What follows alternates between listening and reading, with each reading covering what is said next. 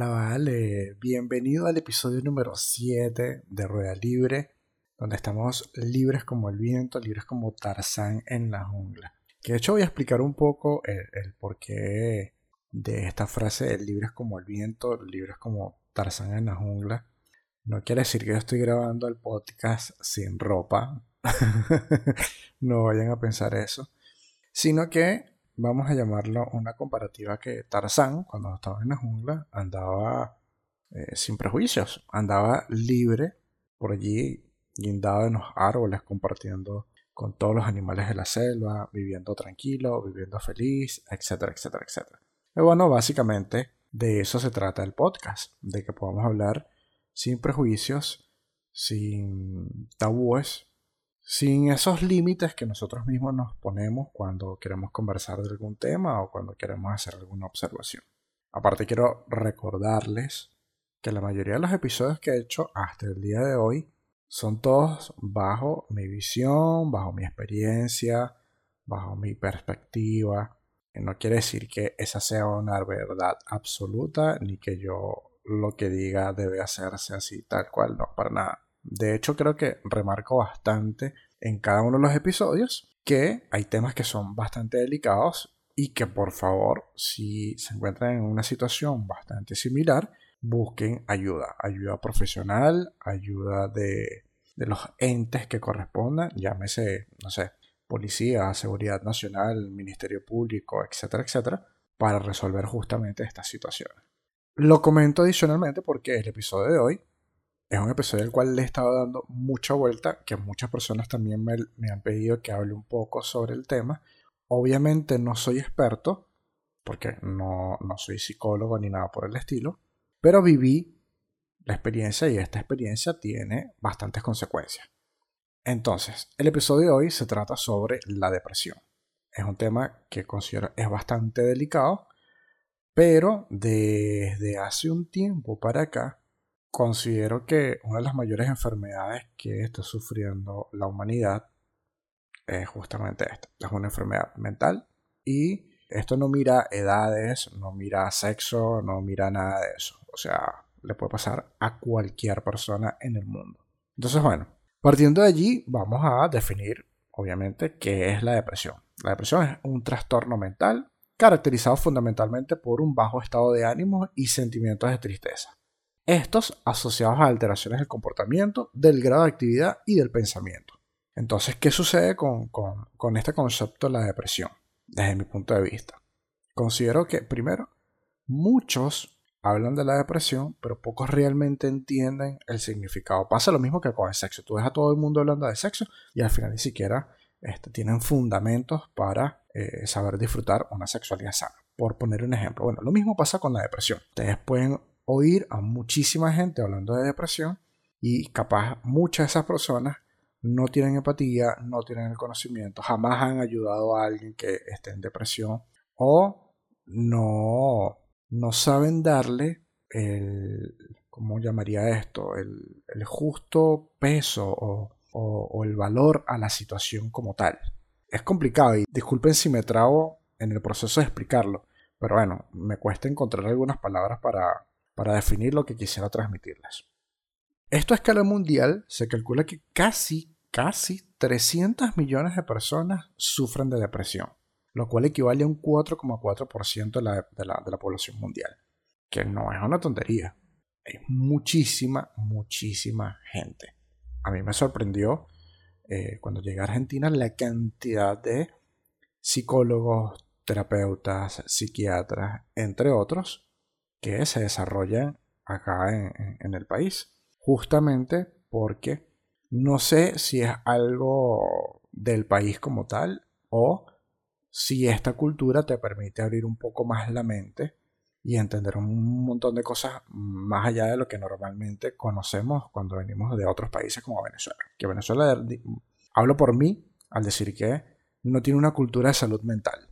Acá en Argentina se cuida muchísimo eso en todos los ámbitos. Obvio cuando llegué fue algo que me sorprendió mucho porque yo era de estas personas ignorantes que cuando antes de, todo este proceso migratorio decía, esto no me va a pasar a mí, esto le pasó seguramente a estas personas porque no se planificaron bien, porque no supieron comunicarse, porque no saben hacer las cosas bien. Yo puse un montón de excusas antes de aceptar que es un problema grave. Minimicé esa enfermedad en las personas por ser ignorante. Eso tengo que admitirlo. Al punto que, cuando llegó a Argentina, empiezo a formar parte de este porcentaje sin darme cuenta. Y en algún momento llegué a estar entonces dentro de ese cuadro depresivo del que mucho se habla. Entonces, para poder continuar hablando un poco de este tema, porque quiero hablar obviamente desde mi experiencia personal, pero no voy a, ahondar tanto en lo personal, quiero tratar de ser lo más transparente posible, pero hay cosas que obviamente no voy a comentar porque son bastante personales y las quiero conservar solamente para mí. Entonces, lo que voy a comentarles es los síntomas, entre comillas, más comunes, porque pueden ser más o pueden ser menos, no es que haya un cuadro exacto sobre los síntomas para la depresión, porque dentro de eso también puedes incluir ansiedad y ataques de pánico, y cada una de estas cosas son totalmente diferentes para cada persona. Entonces, bueno, trataré de englobar lo que más o menos pude recopilar de distintos sitios y preguntándole a personas también capacitadas en el área como para darles un poquito de información sobre cuáles son los síntomas que puede presentar una persona y que nosotros, que si somos de repente pareja, amigo, familiar, eh, cercano, conocido, lo que sea, podamos reconocer algunos de estos síntomas y ayudar a esta persona en la medida de lo posible, ya sea con un acompañamiento o tratando de que esto pase al plano profesional, que debería ser lo correcto. Entonces, dentro de estos síntomas Voy a ir comentando algunos y los que puedan los voy a ir desarrollando. Entonces comencemos con el estado de ánimo irritable o, estado de ánimo bajo la mayoría de las veces. Desde mi experiencia, creo que sufrí ambas cosas. Primero porque sí, mis estados de ánimo eran totalmente bajos en un 90% de las veces. Y sí, también era totalmente irritable. Me molestaba que me preguntaran cosas que si yo explicaba algo y no lo entendían, eh, eso obviamente me alteraba y se notaba en mi cambio de voz, en mi actitud y terminaba siendo una persona impulsiva. Después obviamente uno entra como un estado de, oye, ¿por qué hice esto? ¿Por qué reaccioné de esta manera? ¿O por qué esto me afecta? Pero uno no consigue las respuestas en ese momento. Simplemente sigues estando bajo de ánimo o estás irritable. Otro síntoma es la dificultad para conciliar el sueño o tienes exceso de sueño. Es un síntoma bastante común porque dentro de la dificultad para conciliar el sueño es porque estás en un estado de ansiedad. Estás pensando demasiado en el futuro. Y normalmente estos pensamientos que tienes son negativos. Negativos en el sentido de, por ejemplo, si te fue mal en el trabajo, eso lo exageras hasta el punto de pensar de que te van a votar, te van a amonestar, vas a perder el empleo, etcétera, etcétera. O empiezas a pensar que cualquier cosa que haces está mal, que todo lo que haces no está correcto y empiezas a torturarte a ti mismo. Entonces, eso genera esta ansiedad que obviamente te va a prohibir que tu mente pueda descansar y puedas dormir en el horario que sea. O puede pasar todo lo contrario, que es que realmente te quieres olvidar de absolutamente todo, no quieres ver y entender la realidad y lo que haces es dormir y vas a querer dormir todo el tiempo posible. Porque es como la única manera de esquivar y huir de esta realidad que te está afectando. Entonces, pues sí, pueden pasar ambas cosas. Cambio grande en el apetito, a menudo con aumento o pérdida de peso. Esto es un punto bastante delicado. Y lo comento porque la mayoría de las personas cercanas que conozco que han estado en, en depresión han tocado los dos puntos se les ha descontrolado totalmente el apetito. En mi caso pasó solo de un extremo. Una persona que tenía una, estructura corporal normal aumentó muchísimo de peso, a consecuencia de también la ansiedad, porque como no estás haciendo nada, entre comillas estás quemando calorías, estás haciendo que tu cuerpo consuma cierta energía y eso te va a despertar el apetito. Entonces vas a querer comer demasiado. Pero comer solo por comer, porque ni siquiera tienes hambre, es simplemente alimentar la gula de ese momento. O puede pasar Todo lo contrario. No te provoca comer absolutamente nada. Así tengas el plato más rico del mundo frente a ti, no te van a dar ganas de comer. Entonces puedes tener una pérdida de peso bastante significativa. Cansancio y falta de energía. Esto es a consecuencia de lo que comenté en el punto anterior. Ya vienes con ansiedad, no puedes descansar bien, no estás comiendo bien. Obvio, una de las consecuencias de todo esto es el cansancio y la falta de energía. No quieres hacer absolutamente nada. Sentimientos de inutilidad, odio a sí mismo y culpa. Si se fijan, el, el orden en el que voy comentando estos síntomas, básicamente uno deriva al otro. Estos sentimientos de inutilidad, odio a sí mismo y culpa vienen a formar parte de esa ansiedad que se nos está generando y que no nos permite dormir.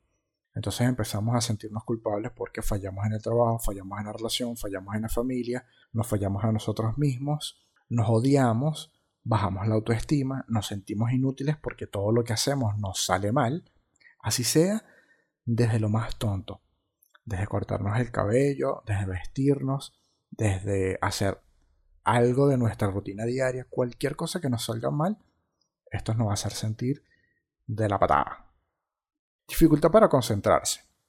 Y sí, nuestro cerebro está enfocado en tantos pensamientos negativos y en tantas cosas que no tienen que ver con el presente que difícilmente nos vamos a concentrar. En mi caso, esto derivó un problema de memoria. Llegué a tener blackouts, llegué a tener falla la memoria, o sea, me olvidaba dónde vivía, botaba las llaves del departamento, me llegué a perder en el tiempo y en el espacio. Y capaz son chiste, pero son cosas que me pasaron y algunas las recuerdo muy bien, otras no las recuerdo tanto. Pero fueron cosas que gracias a Dios no escalaron a mayores, pero eh, fueron difíciles, bastante difíciles. Movimientos lentos o movimientos rápidos. Vamos a llamar a esto por inercia. Es decir, básicamente andas en modo automático. No controlas el 100% de lo que realmente pudieras hacer. Entonces, siente que estás en, un ritmo normal y realmente vas muy lento. Muy, muy, muy lento. Te das todo el tiempo del mundo para resolver algo, para hacer algo. No tienes ganas de hacerlo. O estás tan automatizado que lo haces muy rápido y tampoco mides las consecuencias. Estás trabajando simplemente por inercia. Es tu cuerpo cumpliendo simplemente su función de sobrevivir. Tan sencillo como eso. Inactividad y retraimiento de las actividades usuales. Como se fijan, esto sigue derivándose de todo lo anterior. Dejas de hacer las cosas que normalmente haces dentro de tu rutina. Incluso empiezas a descuidar tu salud. No te aseas, no te cepillas, no te cambias la ropa, duermes como te da la gana, no estás pendiente de si compraste o no compraste el mercado. Te da absolutamente igual todo. Y te retraes ante todo. Y te retraes ante todo. No contestas llamadas, no contestas mensajes, esquivas cualquier invitación social, lo que sea. Simplemente estás en tu cueva. Estás metido en esa burbuja donde no quieres que nadie se acerque y tampoco tengan ganas de salir. Sentimientos de desesperanza o abandono.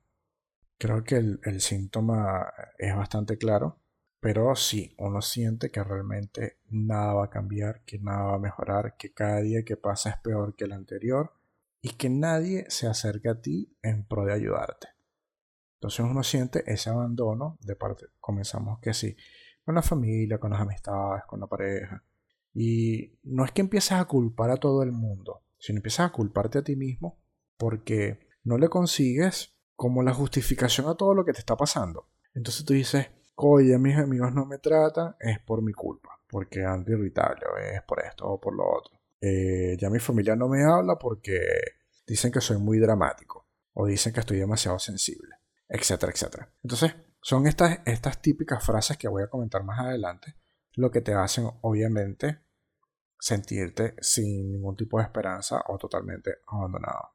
Porque también está el desconocimiento de la gente que se acerca a ti y viene con unas frases que, como les dije anterior, se las voy a comentar luego. Pérdida de placer en actividades que suelen hacerla feliz, incluso actividad sexual. No hay mucho que decir en este síntoma. Es realmente así. O sea, si es una persona que de repente tiene muchos hobbies o pasiones o cosas que le gustan hacer, las abandona por completo por completo, no te dan ganas de nada. E incluso empiezas a reprimir sentimientos. Uno quiere gritar, llorar, reír, eh, expresar algo o incluso eh, golpear un saco, drenar esa energía y no se puede. O sea, estamos en un estado tan complicado que suprimimos todas estas emociones y nuestro cuerpo no reacciona. No tenemos control sobre lo que nos está pasando. Y uno de los síntomas más delicados, obviamente, son estos pensamientos repetitivos de muerte o, en, el peor de los casos, suicidio. ¿Por qué es el más delicado? Porque hay niveles, acá dentro de mi ignorancia, pero lo digo desde mi experiencia, hay niveles de depresión donde ya la persona siente que no hay más nada que hacer, que la única solución a todos sus problemas es dejar de existir, porque piensa que son una carga para los demás. Sienten que nadie está en la capacidad de ayudarlos, de hacerles un acompañamiento, de darles esperanza, de darles apoyo, etc. Entonces su pensamiento es, bueno, si yo dejo de existir o si yo me muero, todo el mundo va a estar feliz porque yo no voy a causar problemas. O todo el mundo va a estar bien porque ya no se tienen que preocupar por mí. O todo va a estar normal porque ya yo no me voy a seguir equivocando ni voy a seguir haciendo las cosas mal. Entonces, si se fijan, son este tipo de pensamientos todos del yo, yo, yo, yo hago mal, yo soy el que está dañando todo, yo soy eh, lo que está malo, lo que está podrido, lo que no sirve.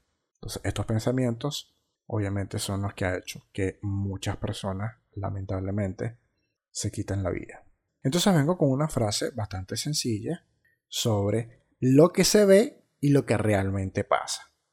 Lo que se ve es lo que quería comentarles antes, las típicas frases que va a ver la sociedad, llámese familias, amistades, parejas, etcétera, etcétera, sobre lo que realmente está pasando.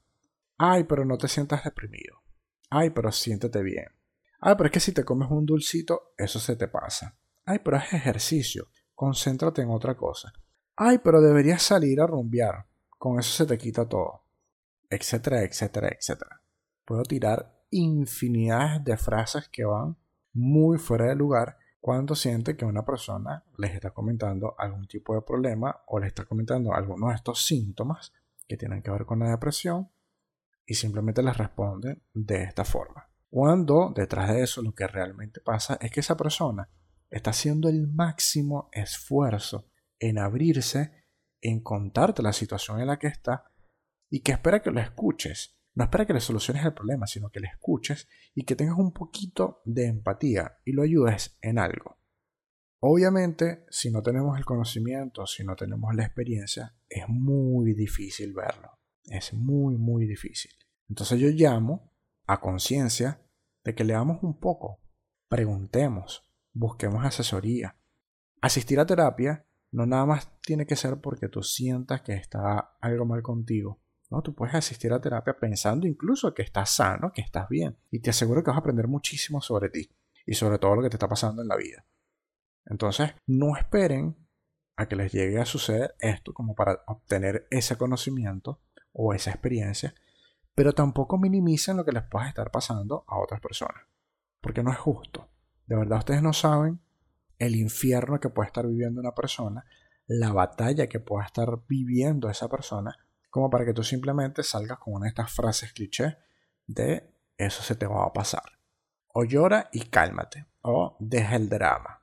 En mi caso, hablando un poquito ya más de, de lo personal, el tema de la migración fue bastante fuerte para mí porque el migrar a Argentina, si bien fue planificado, cuando estaba aquí en el país hubo un montón de cosas que se salieron de control. Se salieron de control en el sentido de que yo no podía controlarlas, dependían de otras personas y lamentablemente no estaba en mis manos poder solucionar todo lo que me estaba pasando. Fueron meses bastante complicados por cuestión de trabajo, familia, pareja, distancia, alquiler, etc. Todos los que son migrantes saben más o menos a lo que me refiero con todo lo que acabo de mencionar. Más allá de eso, yo entré en un estado automático desde que llegué a Argentina y ya yo estaba sufriendo muchos de estos síntomas sin darme cuenta. Ya yo estaba irritable, ya yo estaba haciendo todo por inercia, eh, todo me molestaba, no tenía ganas de nada, A veces estaba bajo de ánimo. Era una montaña rusa de absolutamente todo. Y obviamente esto trajo consigo muchísimas consecuencias. Consecuencias como por ejemplo, y comento solamente algunas muy pocas, problemas con amistades, de las cuales muchas las perdí sin haber querido. Muchas amistades se sintieron heridas de mi parte, sin yo querer obviamente herirlas. Casi pierdo mi empleo de ese momento, perdí mi relación de años también. Y fueron cosas que obviamente se acumularon y cuando mi cuerpo dijo, ya no quiero ser más este Leonardo, explota todo. Y a raíz de allí, bueno, me tocó sí o sí entrar en un proceso de, de terapia porque ya no podía más. Comento todo esto porque cuando empiezo a estar en terapia veo también todo lo que venía haciendo mal desde un principio. Pero uno no es consciente de eso. Las cosas pasan y simplemente no las puedes controlar. Entonces mucha gente te, te cuestiona y te dice, pero ¿por qué no hiciste esto? ¿Pero por qué no pediste ayuda? ¿Pero por qué no me llamaste? ¿Pero por qué no me escribiste? Y uno dice que, oye, si realmente fui o soy tu amigo y tienes tantos años conociéndome, creo que con ver la diferencia de actitud, de respuesta, de comportamiento, podías darte cuenta de que yo no estaba siendo el Leonardo que todo el mundo conocía. Y capaz pudiste haberte acercado sin yo haberte tenido que escribir o buscarte para contarte mis problemas. Entonces yo soy de las personas que normalmente estaba detrás de todo el mundo eh, por cualquier motivo, razón o circunstancia. Y justo en ese tiempo me di cuenta de quiénes realmente son las amistades que uno tiene presente y que están pendientes de ti también. Que siempre se habla de esto, de que cuando uno deja de buscar, espera que lo busquen y a veces pasa y a veces no. Bueno, esas son las cosas que te hacen capacitar muchísimo sobre, sobre este tema. Después, obviamente, en todo este proceso de terapia, te vas a conseguir o puedes conseguirte con un montón de cosas que capaz ni sabías o no recordabas que vienen mucho más allá atrás de lo que crees. Se despiertan traumas, tienes que vivir y afrontar un montón de situaciones de las cuales me imagino no todo el mundo está preparado. Este proceso de terapia, eh, no hay un tiempo que podamos decir, ah, no, en un año estás bien. Mira, puede pasar un año, pueden pasar cuatro. Todo depende de, cada quien. Si es medicado o no es medicado, si es algo hormonal o no es hormonal. O sea, hay demasiadas cosas que tomar en cuenta, con lo cual yo no puedo simplemente decir así por así, esto pasa de esta manera y ya. Como les dije, estoy hablando desde mi experiencia. Mi, proceso de recuperación fue bastante, voy a llamarlo productivo, de cierta manera, porque yo quería recuperarme lo más pronto posible, porque sentía que era necesario, sentía que quería seguir creciendo y sintiéndome mejor en la medida de lo posible. Habían días, obviamente, en los que era horrible. Era horrible porque me tocaba hacer prácticas, me tocaba escribir, me tocaba hacer ejercicios para mejorar todo lo que me estaba pasando. Y ese día de la semana yo me sentía de la patada. Lloraba, no quería saber nada de nadie. Pero bueno, son cosas que forman parte del proceso. En el presente y parte del proceso de esa recuperación hay algo que yo llamo eh, efecto retrovisor, por decirlo de una manera, y es que empiezas a ver todo el desastre de lo que quedó atrás. Y es algo que eh, tiene un peso tiene un peso porque uno empieza también a sentirse culpable de pude haber hecho estas cosas de una mejor manera, pero no fue así. Y de hecho, las personas que me conocen, esto que voy a comentar se los, se los he dicho en su oportunidad porque considero que no es una manera de justificarse ni de excusarse, para nada. O sea, lo que pasó, pasó. Lamentablemente no se puede cambiar. No podemos regresar al pasado y hacer las cosas de una mejor manera. En muchos casos pedir una disculpa tampoco es suficiente, porque tenemos tan poco control de lo que estamos haciendo en ese momento que herimos a la gente sin medir consecuencias. Nos podemos volver personas impulsivas, agresivas, irritables, etc. Y no medimos eso, no podemos controlarlo, simplemente explotamos y nos vamos llevando a todo el mundo por el medio. Ojo, repito de vuelta, esto en mi caso, capaz hay personas que no lo, no lo, no lo desarrollan así o pasa totalmente diferente. Pero lo digo porque fue lo que me pasó. Cuando me tocó mirar hacia atrás, realmente mi desastre era bastante grave, bastante grande además, y había cosas que no podía resolver. Esto no quiere decir tampoco que yo voy a dejar todo en manos del tiempo porque el tiempo lo va a solucionar todo. No. El tiempo yo considero que es una curita, así como acostarse a dormir. El tiempo no va a hacer el trabajo por ti. Eso lo digo yo desde mi perspectiva, porque yo muy bien pude haber dejado de ir a terapia y dejar, entre comillas, que el tiempo haga lo suyo. Pero las cosas no suceden de esa manera. Es un trabajo que hay que hacer en uno mismo, es un esfuerzo que hay que hacer y es un compromiso con uno mismo para que esta recuperación sea lo más sana posible. ¿Qué hay cosas que van a doler? Sí, hay mucho que va a doler. ¿Que vale la pena? Sí, también vale la pena. Porque no hay nada más satisfactorio que verse uno mismo en ese proceso de recuperación y notar el cambio, notar el aprendizaje, notar la evolución y aparte aceptar que hay cosas que no podemos controlar, que no podemos cambiar, pero que es el presente en adelante podemos hacer de una mejor manera, que realmente es lo importante.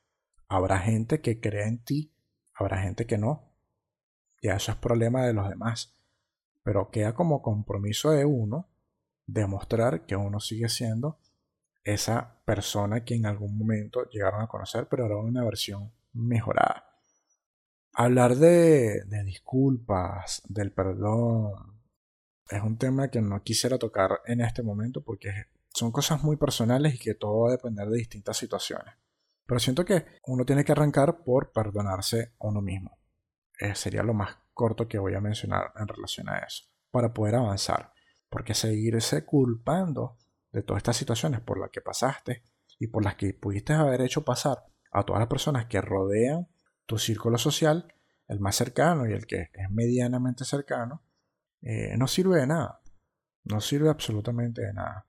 No todo el mundo va a entender la situación, no todo el mundo va a entender el proceso, no todo el mundo va a tener la misma empatía que tú quisieras que tenga, pero eso no tiene que ser un impedimento para que tú sigas creciendo evolucionando y sanando todo lo que te corresponda. Entonces, espero que esta información de verdad les, les llegue, concienticen un poco, lean, estudien, pregunten, asesórense, seamos un poquito más empáticos con las personas que puedan estar en situaciones similares, sobre todo porque por tema migración, tema pandemia, la situación global, Latinoamérica, pobreza, empleo, o sea, hay tantas cosas que te pueden llevar a estar en, este trastorno que hay que cuidarse mucho. Estamos en la era del cuidado de la salud mental para que corporalmente también podamos estar sanos. Entonces, hay que ponerle un poquito de corazón a eso. Creo que nunca es tarde para hacerlo y siento que todo el mundo va a crecer muchísimo y entender muchísimo mejor todo lo que podemos estar viviendo para, entre comillas, ser una mejor sociedad. Sé que en episodios anteriores he venido fortaleciendo esta premisa de ser una mejor sociedad, pero lo voy a seguir haciendo cada vez que pueda. Para ser una mejor sociedad, tenemos que arrancar por cada uno de nosotros. Entonces, si en algún momento tienen algún conocido, algún familiar, su pareja o quien sea, y sientan que pueden ayudarlo en algún momento, háganlo, no lo piensen dos veces. Estoy segurísimo que esa persona se los va a agradecer en algún momento de su vida. Estoy segurísimo que esa persona va a apreciar que le brinden esa mano, ese acompañamiento, que le den ese empujoncito. Yo sé que hay mucha gente que le huye ir a terapia por miedo a lo que se vaya a encontrar, por miedo a, a sufrir, por miedo a encontrarse con, con la realidad, con la verdad, con un montón de cosas. Pero es necesario. Es necesario justamente para evitar que eso escale al punto de que no se pueda salvar a esta persona. Entonces, de eso se trata el episodio de hoy. De crear también un poquito más de conciencia de este tipo de enfermedades que le puede pasar a cualquier persona. Y nosotros también tengamos la posibilidad de aportar ese granito de arena en ayudar. Buenos días, buenas tardes, buenas noches en el momento en el que me estés escuchando. Gracias por acompañarme Gracias por escuchar. Agradezco nuevamente si compartes mi contenido a todas las personas que quieras o si quieres hacerme llegar algún comentario, opinión, anécdota o lo que sea. Están mis redes sociales, tanto en Twitter como en Instagram, arroba leogrados. De verdad lo aprecio muchísimo, aprecio a todos los que me escriben o me dan su feedback cada vez que escuchan el episodio. Eso me hace sentir muy bien y me dan ganas de seguir haciendo esto que estoy haciendo. Cuídense mucho, que pasen un excelente fin de semana. Nos vemos.